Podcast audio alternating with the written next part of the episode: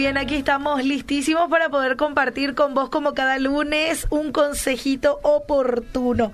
Y bueno, oportunamente ya está con nosotros acá el licenciado Santiago Volpe. Licenciado, ¿cómo estamos? Ah, Anita querida, qué gusto es para mí estar en este espacio radial para compartir con todos y todas. Sí, hoy compartimos eh, la continuación del tema anterior. Ha pedido. Sí, ha, pedido, a las personas. Así mismo. ha pedido a las personas porque estamos para servir. Sí. Entonces vamos a hacer la segunda parte de salud mental. La vez pasada estamos conversando, mi estimada Anita, sobre, bueno, la salud mental parte 1. ¿Y qué era la salud mental? ¿Y cómo se daba? ¿Y cuáles eran las condiciones, las circunstancias? Vos que estás escuchando, mi querido, me quería decir que prendete, enganchate, puedes enviar tus mensajes, podemos interactuar, compartir, estamos a las órdenes. Sí, la gente ya lo ya estuvo escribiendo este, sus consultas, diferentes situaciones y experiencias de vida, bueno, que nos llevan a perder quizás nuestra salud mental. Es verdad y voy a usar la famosa palabra, o frase mejor dicho, estoy bien. Bateco. Mm. Eh. Importante. Todo, todo bien. Todo bien, sí. estoy bien, todo tranquilo. Mm. ¿Vos cómo respondes? tranquilidad. Bien. Tranquilidad total. Tranquilidad total, tranquilo, pa. Sí. La vez pasada escuché Full HD. Ah, no. escuché Full sí, HD. Sí, sí, Bueno, bueno, bueno. También estamos con mucha, eso. Muchas formas, Anita, de responder. Sí en donde no siempre Hmm. nos sentimos de esa forma, Sí. de esa manera. Sí. A veces eh, nuestra condición interior, nuestra condición o situación emocional no siempre refleja lo que decimos. Claro. Cuando hablamos, mi querido, mi querida, de salud mental, no hablamos solamente de la ausencia de alguna enfermedad. Bueno, Mm. uno puede autoevaluarse y decir, yo no tengo, no tengo diabetes, estoy sano, estoy tan... Muchas cosas, tengo todo para ser feliz, tengo casa, tengo trabajo, Ya. pero eso no necesariamente implica salud mental. Claro. Cuando hablamos de la salud mental, tenemos que siempre hacer la comparación entre el bienestar y el malestar. Sí. Generalmente, Anita querida, el malestar mental representa baja salud mental. Mm, Y no nos referimos a un estado emocional como experimentar a veces tristeza, eso es normal. eh, estoy depre. Escucho nomás también. Sí, bueno, muchas veces se puede utilizar esa frase cuando alguien no se siente feliz o experimenta tristeza. Sí. Experimentar tristeza es normal. Todos podemos tener tristezas momentáneas, pasajeras, circunstanciales.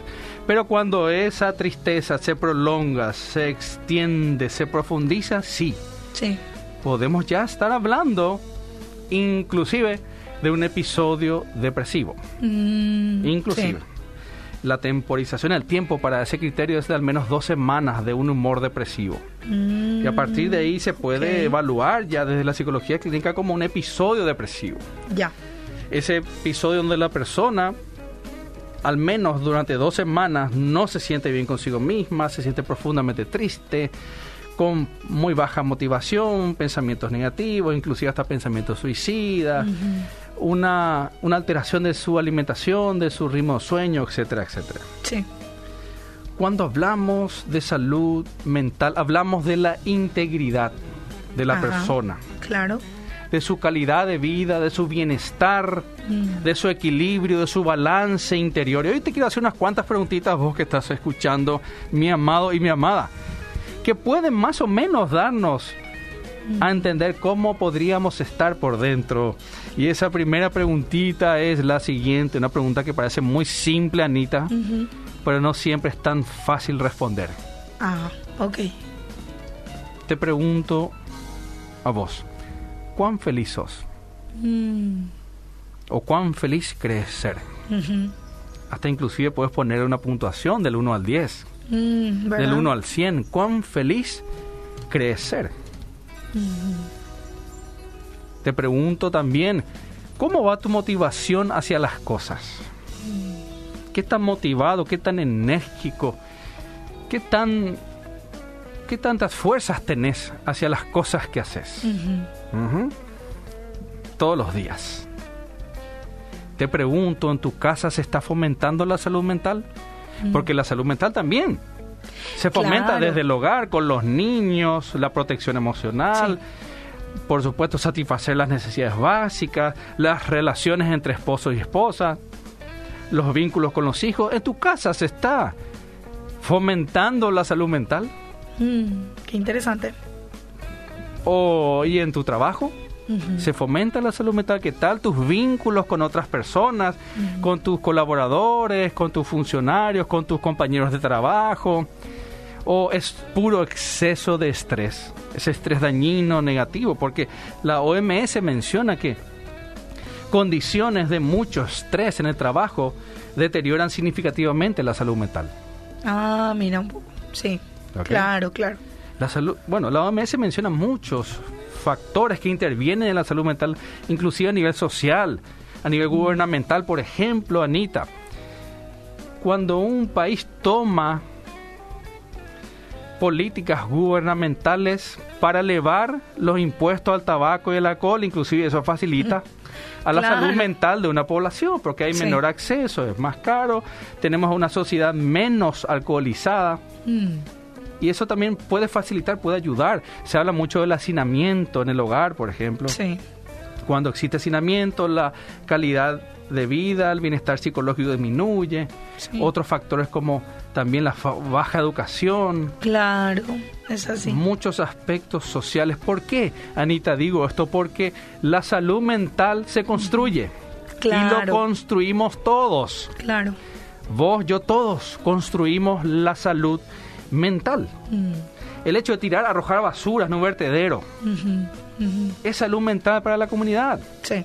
Porque hay una contaminación ambiental. Disminuye la calidad de la comunidad.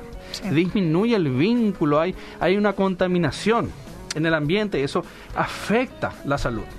Cuando vos mencionabas, licenciado, el tema este de la educación también, eh, yo siempre crecí, eh, bueno, entendiendo que la salud mental es algo importante, pero hay gente que quizás no lo aprende, en, la, escuela se enseña, ¿verdad? Eh, no, eso es para los locos nomás. Exactamente, qué interesante lo que decía Anita, porque cuando hablamos de salud mental pareciera ser que nos referimos a las personas con esquizofrenia o psicosis. Sí o demencia. Sí, sí, sí. ¿Ok? Eh, la demencia es, la alteración eh, neurodegenerativa más, bueno, dentro de, de, una gran clasificación y gamas, podemos hablar de la demencia como una de las grandes. Sí. ¿Ok? Y bueno, cuando hablamos de psicosis y esquizofrenia, estamos hablando de dos rasgos sumamente importantes a nivel mental, como son, por ejemplo, la, las alucinaciones. ¿Ok? Sí. Hay de muchos tipos. Sí. Y los delirios. Sí y también en algunas alteraciones muy profundas del estado emocional. Por ende, creemos que la locura mm. es la ausencia de salud mental. Voy a usar esa palabra locura, ¿ok? Sí. Pero la salud mental la tenemos que construir todos y todas, mm. juntos. Un ambiente laboral de mucho estrés, mi querido, deteriora tu salud mental. Sí un ambiente violento en tu casa, en tu matrimonio, deteriora tu salud mental. ¿Ok? Mal manejo administrativo, financiero de tu hogar, deteriora tu salud mental. La salud mental no es solamente hablar de esquizofrenia, psicosis o demencia. La salud mental es la calidad de vida que yo tengo. Imagínate, Anita, que tu salud mental allí, en ella, se asienta tu voluntad. Claro tu conciencia, tu toma de decisiones. Sí. En cierta forma tu salud mental sos vos. Sos vos contigo mismo, contigo misma. ¿Cómo no darle importancia o determinancia a nuestra salud, a nuestra calidad mm. de salud mental? Y siempre hablamos del bienestar versus el malestar. El vivir permanentemente, frecuentemente, de forma intensa con malestar nos está diciendo mucho, Anita. Claro. Nos habla mucho. Te quiero hacer otras preguntitas más. Sí. Aparte de tu trabajo, mm. ¿qué tal tus relaciones interpersonales, sociales? ¿Qué tal? ¿Qué tal son mm. tus relaciones? ¿Ok? Sí, ¿Tenés amistades o vínculos saludables? Vamos a hablar de cosas básicas, elementales, fundamentales, determinantes en nuestras vidas. ¿Qué tal son tus relaciones? A ver si empezamos a evaluar algunas de ellas, Anita. Sí, sí. Licenciado, Sí, acá llega un mensajito. Dice, buenas tardes. Respecto al tema, yo soy mamá de dos nenas pequeñas. Me cansa mucho, tengo mucho dolor de cuello, estirón. Sí. Eh, me, me dice mi marido que es porque es el trabajo nomás que hago en la casa y eso me pone muy mal. Porque desde que me levanto estoy haciendo cosas y eso él no ve. Dice, no puedo a veces ni sentarme, tomar tereré. También el estrés de la maternidad, ¿verdad? Que, que, bueno, ocurre. Ok, ok. Bueno, ahí sería interesante saber cuánto tiempo tiene el último baby. Ajá. O, o niño o niña, ¿verdad? Bueno, eh, sí. La maternidad, yo siempre digo, la maternidad es una eh, uno de los roles más maravillosos y demandantes que existe Sí. en la vida. Demandante. Demandante, muy hermoso. Le mando un, un, un gran beso a mi amada esposa. Tenemos Sí. dos bellas hijas ¿verdad? y sabemos muy bien lo que es criar. Sí. Por ende, bueno, se, se requiere mucho, mucho esfuerzo, sacrificio. Así que, querida madre, vos que escribiste, te mandamos fuerzas de aquí. Sabemos cuán difícil es. Ahora bien, Dos y tres años me dice que dos y tres son chicos, son chicos. Sí, Sí. sí, hace poco nomás. Sí. ¿verdad? Fue hace poquito nomás, ¿verdad? Y, este, los hijos muchas veces requieren mucho tiempo, mucho esfuerzo, una, nuestra atención casi plena. Sí, Por ende, de por sí es desgastante a nivel físico, a nivel mental sí. inclusive a nivel espiritual, porque una persona física y mentalmente cansada le busca menos a Dios. Sí, también. Por ende, la salud es integral, Mm, es integral, totaliza lo que somos.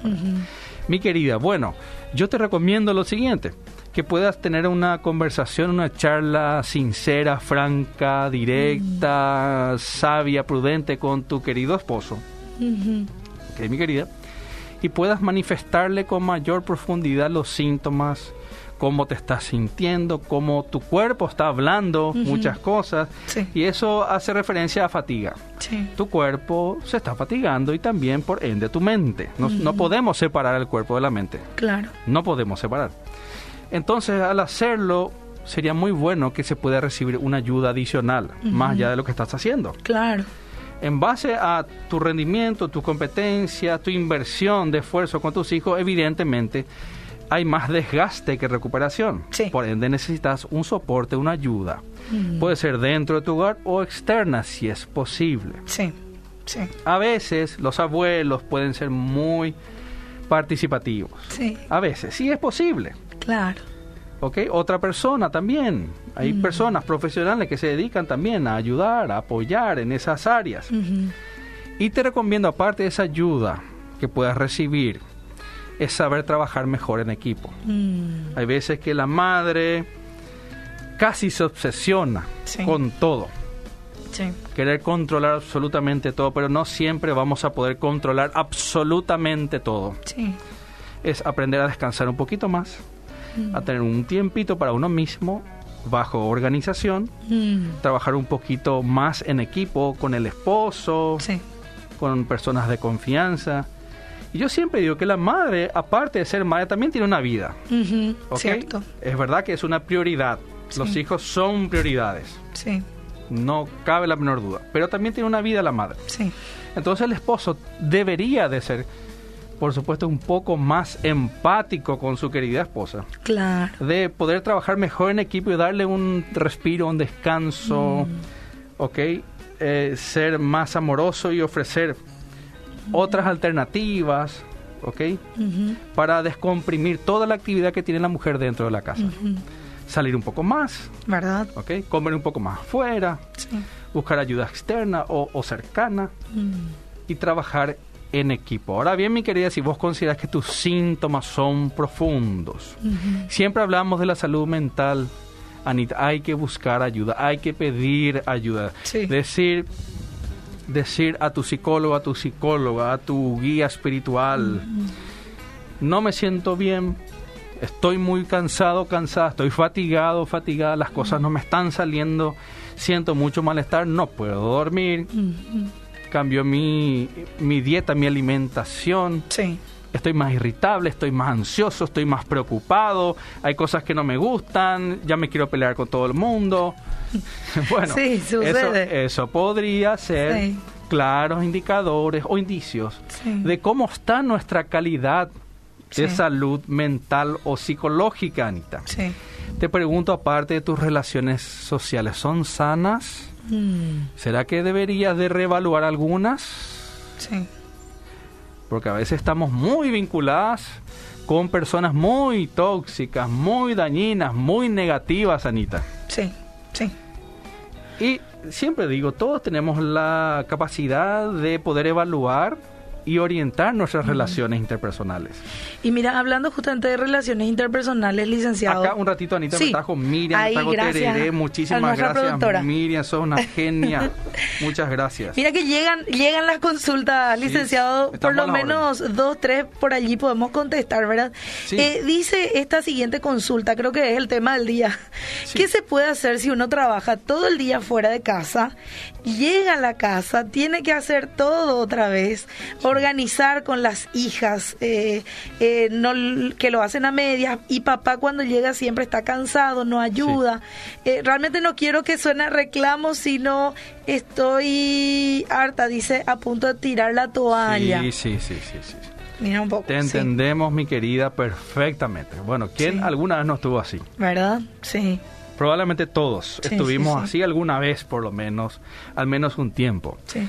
donde teníamos que trabajar todo el tiempo y en la casa era más trabajo. Mm, Trabajo, más trabajo y todos están cansados. Todos estamos con multitareas mm, y no hay tiempo para descansar. Bueno, qué, qué planteamiento tan natural, ¿Verdad? tan común en todos, en muchas personas y todos lo vivimos de alguna u otra forma alguna vez. Sí, ¿verdad? El tema es, el, el punto es, mi querida, no sostenerlo durante mucho tiempo. claro. Porque a mayor tiempo de desgaste, de sobreesfuerzo, mayor desgaste. Sí, Podemos tener tiempos, etapas, podemos tener etapas en donde se requiere mayor esfuerzo, claro. mayor entrega, mayor dedicación. Sí, pero eso no se debe extender demasiado. Claro, que no sea la constante. que no sea la constante. Voy a utilizar un criterio más o menos personal desde mi punto de vista profesional. Inclusive podemos hablar de tiempo, seis meses. Claro, sí. ¿Ok? Sí. No extender demasiado ese tiempo. Bueno, mi querida, te felicito por tu esfuerzo. Mm, ¿Ok? Te felicito por tu sacrificio como persona. No es sencillo, no es fácil. Pero sí podemos aprender, Anita, a descansar. sí, A descansar no descansar no implica necesariamente no hacer nada. claro. Descansar implica que durante nuestras actividades podemos aprender a hacer un pequeño off, un time out Sí. durante nuestras actividades. Eso implica que cuando estoy cumpliendo una función laboral, tomarme un pequeño respiro, un pequeño descanso para cambiar de actividades. Aquellas que puedan dispersarme, cambiar mi foco de atención. Por ejemplo, la persona es, es comerciante. Ya. Y bueno, está vendiendo todo el tiempo y en algún momento, cuando es posible, se toma un pequeño momento para leer algo, para hacer una oración, para escuchar música, si es posible. Claro. Un tiempo prudencial, prudente, Claro. si es posible. Cada uno va a escoger qué puede hacer. Sí. Cada uno puede elegir qué tipo de actividad llevar a cabo. Hay actividades que son imposibles, que serían falta de respeto para el puesto laboral, Claro. pero hay algunas otras cosas que no necesariamente. Sí. Entonces no es solamente tener que suspender las actividades, Mm. sino saber aprender a descansar durante las actividades. Ese es, esa es la clave. Claro, sí. Cuando yo aprendo a descansar durante mis actividades. Y eso me reconforta y me regenera para continuar con mis actividades. Sí. Entonces, esto cuando se vuelve un buen hábito es muy saludable para la salud mental. Sí. Me tomo cierto horario para tomarme aparte un café, Sí. Sí. para prepararme un tereré, para conversar con alguien, para hacer un, una pequeña pausa. Si algunos consideran, bueno, leer una información, por más que la información son bastante negativas, Claro. o, o redes sociales, bueno, aunque no recomiendo tanto esa actividad. Bueno, y que cada uno escoja que tengan cierta forma una lista de actividades donde puedan descentrarse un tiempito Sí. razonable, acorde al- a la actividad. Y así es como que también aprendemos un poquito más a descansar. Bueno, en la casa siempre es importante Claro, tener normas dentro de la casa, el orden, Mm. la disciplina dentro de la casa. Es muy difícil estar en una casa indisciplinada, desordenada, sin normas, sin reglas, donde todos hacen lo que quieren y, Sí. y lo que y uno tiene que pasar el tiempo arreglando lo que se ensució, lo que se desordenó. Sí. Muchas veces trabajamos menos cuando somos más ordenados. Claro, y retamos menos también porque... No enojamos menos, Sí, retamos todo. menos, somos más pacientes. ¿Por qué? Porque es ordenado el ambiente. Entonces, vos, mi querida, que trabajas todo el tiempo, que ya vas a aprender a, a descansar un poquito mejor durante tus actividades. Mm. Bueno, implica en la casa más orden, Mm. un poquito más de disciplina, un poquito más de normas, que todos puedan cumplirlas. Claro, sí. ¿Ok? Que se trabaje en equipo dentro de la casa. Es verdad, el esposo viene muy cansado, seguramente lo entiendo. Claro. ¿Ok? Ahora bien, en medio de ese cansancio no implica que no podamos tener buenas conversaciones. Sí, Igual podemos inducir a buenas conversaciones. claro. El cansancio no implica necesariamente distanciamiento. Sí. Porque a pesar del cansancio se pueden tener buenas conversaciones. Se puede jugar también. Mm. Se puede uno hasta divertir y todo. Uno puede pasearse, saca el vehículo, se da una vuelta y habla en el vehículo. O habla en la cama. O se buscan espacios en donde la calidad comunicacional pueda favorecerse. Sí. Entonces, hay esperanza, como yo siempre digo. Sí. Siempre hay esperanza, siempre hay formas. Ahora bien, mi querida, ojo con las, tar- las multitareas. Ojo con eso, con ser multitareas y hacer muchas cosas a la vez. Y nunca decir que no, y todo sí. Sí. Y nos cargamos de muchas actividades. Y eso luego va erosionando y desgastando nuestra salud mental, psicológica. Claro. Entonces, mi querida, pues bien, busca buenas formas para expresar tu enojo, tu ira, tu cansancio. Eso también ayuda y mucho en medio de tanta tarea. Cómo expresamos lo que sentimos. Porque si nos pasamos, Anita, retándonos entre todos es mucho peor. Mm. Ahí sí que ya es imposible. Encima que trabajamos todo el día. Encima que el esposo llega cansado. Sí. Encima que tenemos muchos hijos. Tengo que ordenar todo el tiempo la casa. Mm. Nos retamos otra vez. Sí. Nos maltratamos otra vez. Mm. Es difícil. Sí. Entonces es mejor, mi querida, aprender a expresar lo que sentís. Sin retos, sin muchos flagueos. Facilitar una comunicación más normal. Pensa mucho más antes de expresarte. Antes de hablar. Busca espacios para hablar de ciertos temas. Mm. ¿ok? Y hagamos con un poco más de sabiduría, Mm. como hablamos, Sí. ¿Ok? Hay mucho por hablar, Anita, ¿sí? Ah, Hay muchísimo. Eh, acá, por ejemplo, nos llega esta consulta bastante distinta, ¿verdad? Eh, Hola, doctor, tengo seis meses de embarazo. Sí. Generalmente estoy bien emocionalmente, pero hay días en que amanezco y lloro y me deprimo y no sé la razón. Generalmente me pasa por las mañanas, dice esta mami. Ya, querida mami, te- la pregunta que quiero hacerte es determinante. Mm. Ese cambio o la habilidad emocional, ese Ajá. cambio emocional, ¿se inició desde tu embarazo o ya lo tenés antes del embarazo? ¿Por qué? Ah. Porque siempre en psicología es importante medir la temporización. Claro. el, el inicio de los síntomas, el tiempo, la- la prolongación del síntoma, los tipos de síntomas, porque hay alteraciones que absorben a otras alteraciones, Sí. Y por ende el diagnóstico es determinante para iniciar un tratamiento psicológico. Dice desde el inicio del Desde embarazo. el inicio. Bueno, es ese inicio, gracias mi querida por compartir. Ese inicio nos está hablando y mucho. Ajá. ¿ok? Porque lo más probable, sin, sin hacer una evaluación psicológica, porque eso es importante, Sí.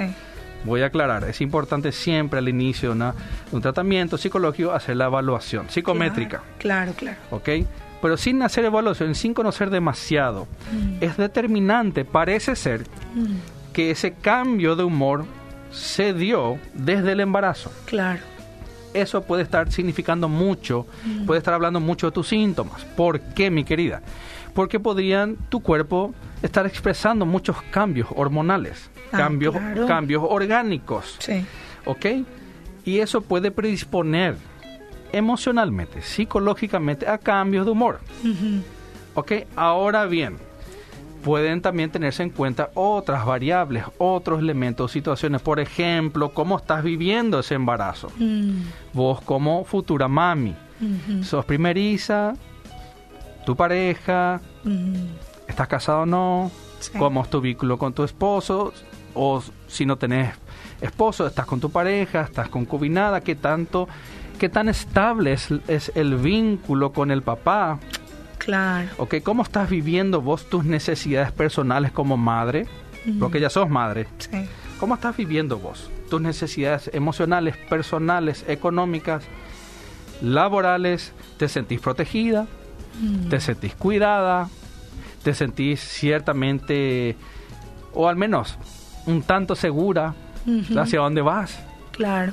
Las condiciones futuras. Pues bien, muchas veces eso también tiene mucho que ver con la expresión emocional de cada persona, de cada mujer que va a ser madre, que es madre ya. Sí.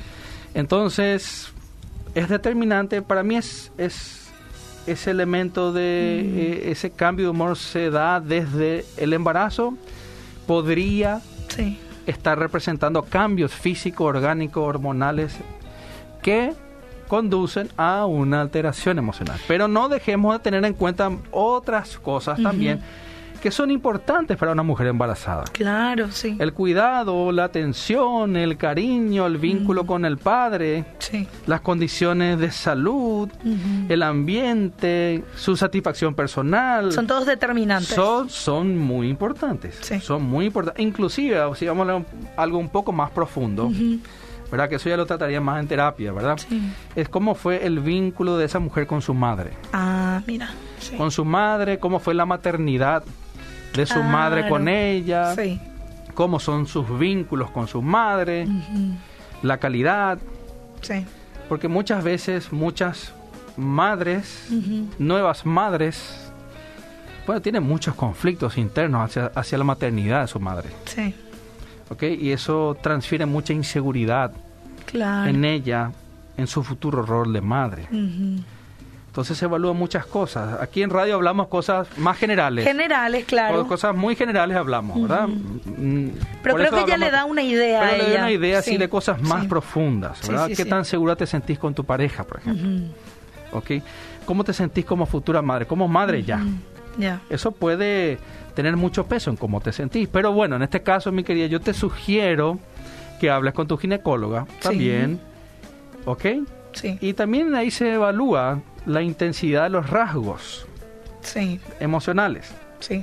¿ok? Estate siempre cerca de tu ginecóloga, de tu doctora, que pueda evaluar físicamente tu condición, ¿ok? Mm. Y hacer un seguimiento permanente de tu evolución, tanto física como emocional. Sí, sí, sí. Si vos querés, también, mi querida, bueno, un psicólogo, una psicóloga de, de, un hospital cercano a tu casa, un consultorio cercano, Sí. podés consultar adelante. Tenemos que decir algo, Anita, muy importante. Muy importante. ¿Y qué es? No hay salud sin salud mental. Ah, qué O- interesante. Ok, sí. Anita. Sí. No hay salud Sí. si no hay salud mental. Es imposible. Mm. Porque la salud implica también salud mental. Mm. Y a veces, repito, creemos que, bueno, tenemos diabetes, estamos... No, la salud mental es un nivel de satisfacción interior, una integridad, calidad, equilibrio, balance, no solamente no tener, entre comillas, enfermedades físicas. Claro. Y la salud mental puede variar con el tiempo. Un tiempo podemos estar, bueno, con mucha satisfacción y otro tiempo no por algunas causas. Sí. Eso puede variar con el tiempo, no es tan lineal. Y eso puede sufrir modificaciones. Las personas que pasan por divorcios, separaciones, problemas laborales, exceso de estrés, problemas, bueno, eh, monetarios, económicos, sociales. Hay muchas cosas, muchas cosas que influyen en la salud mental y no debemos de dejar de mencionar a las personas que ya tienen alteraciones psicológicas bases Claro, por ejemplo. o sí. predisposición ya genética inclusive o epigenética Sí. a desarrollar enfermedades psicológicas o aquellas personas que viven en un ambiente o que por ejemplo cuyos padres ya tienen luego depresión Mm. o trastornos de ansiedad Sí. Y la persona vive en un ambiente así en donde decodifica todo el tiempo las señales, la- los comportamientos de ansiedad, Sí. los comportamientos depresivos. Y el trato es depresivo, el trato es ansioso, ansiógeno. Sí. El vínculo en la familia es así. Sí. Entonces, esos son predisponentes, son factores predisponentes. Después están los factores gatilladores o precipitantes perder el trabajo. Ya. Bueno, ¿cómo mantener una salud mental? Si estás hace cinco años en tu trabajo y por la pandemia te echan y te quedas sin trabajo y era tu único sustento. Mm, sí. Bueno, qué difícil mantener una salud mental en ese tiempo, ¿verdad? sí, sí, sí. Qué difícil no estresarse, no preocuparse, qué difícil Mm. es eh, no dejarse consumir por la incertidumbre. Mm, Y es normal, porque todos necesitamos ayuda. La salud mental se construye entre todos. Se construye en la casa, se construye en el trabajo, se construye en la sociedad, en la comunidad, en la iglesia. Se construye en todas partes. En todas partes todo tiene influencia, inclusive una, un parque automotor violento, agresivo, Mm, tiene mucho que ver. La polución sonora tiene Sí. mucho que ver también. La salud mental no sea solamente entre cuatro paredes. Está la salud mental social, ujú. colectiva, con los demás y conmigo mismo, por supuesto. Mi- la micro sociedad, la familia y Sí. la macro, la comunidad y sociedad. sí. No es tan simple, pero todos tenemos que buscar nuestra salud psicológica. Iba a leer algo más antes de irnos, Ok, Anita. sí. ¿Iba a leer algo más o no? Ah, no. Bueno, sí, se- hay muchísimas consultas en realidad y creo que vamos a quedar cortos Ok, ok, ok. durante este programa. Sí, sí, sí. Bueno, Eh, sí, y eso. bueno, estamos ya porque quiero ser respetuoso con el horario. ¿verdad? Pero acordate, mi querido y mi querida, que una conversación, un minuto, Mm, un minuto puede ayudar a salvar una vida. Cuando prestamos atención, mm, prestamos nuestro oído Sí, a una persona, eso puede ayudar y mucho, inclusive a salvar una vida. sí. Lo importante es que vos inicies esa conversación. Y, y te digo vos, mi querido mi querida, que estás viendo que alguien no está tan bien. Mm, Fulanito, fulanita, me di cuenta que hace un tiempo no escribís mal en el grupo sí. de WhatsApp. Te veo últimamente muy cansado, muy fatigado, te veo muy ojeroso, te veo muy, te veo un poco agotado. ¿Qué te está, te está pasando? Algo? Yo me intereso mucho en vos. Yo quiero que vos estés bien. A mí me encantaría poder eh, apoyarte en lo que estás pasando. Para mí eso es muy importante. Permitime, ¿te gustaría conversar un rato? Tomamos un café, un, algo y abrimos una brecha, un espacio, Claro. un espacio de tiempo para conversar, para ser mejores oyentes que consejeros primeramente, ¿ok?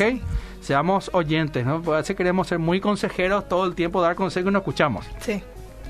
El principio del consejo es escuchar. Mm, Oír, dejar un tiempo, un espacio y un lugar, ¿no? En el pasillo, ahí cerca, no.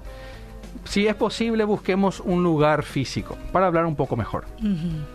O al menos menos ruidoso, Sí. ¿ok? Y por supuesto, hacemos la escucha activa.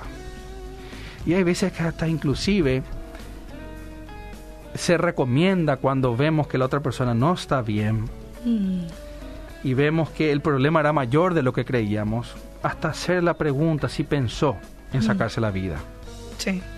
También se sugiere eso. Sí. De, en algunos casos, una pregunta directa puede ser la última que, que hagamos. Mira, sí. Por ende, a veces tenemos que hacer Sí. preguntas directas.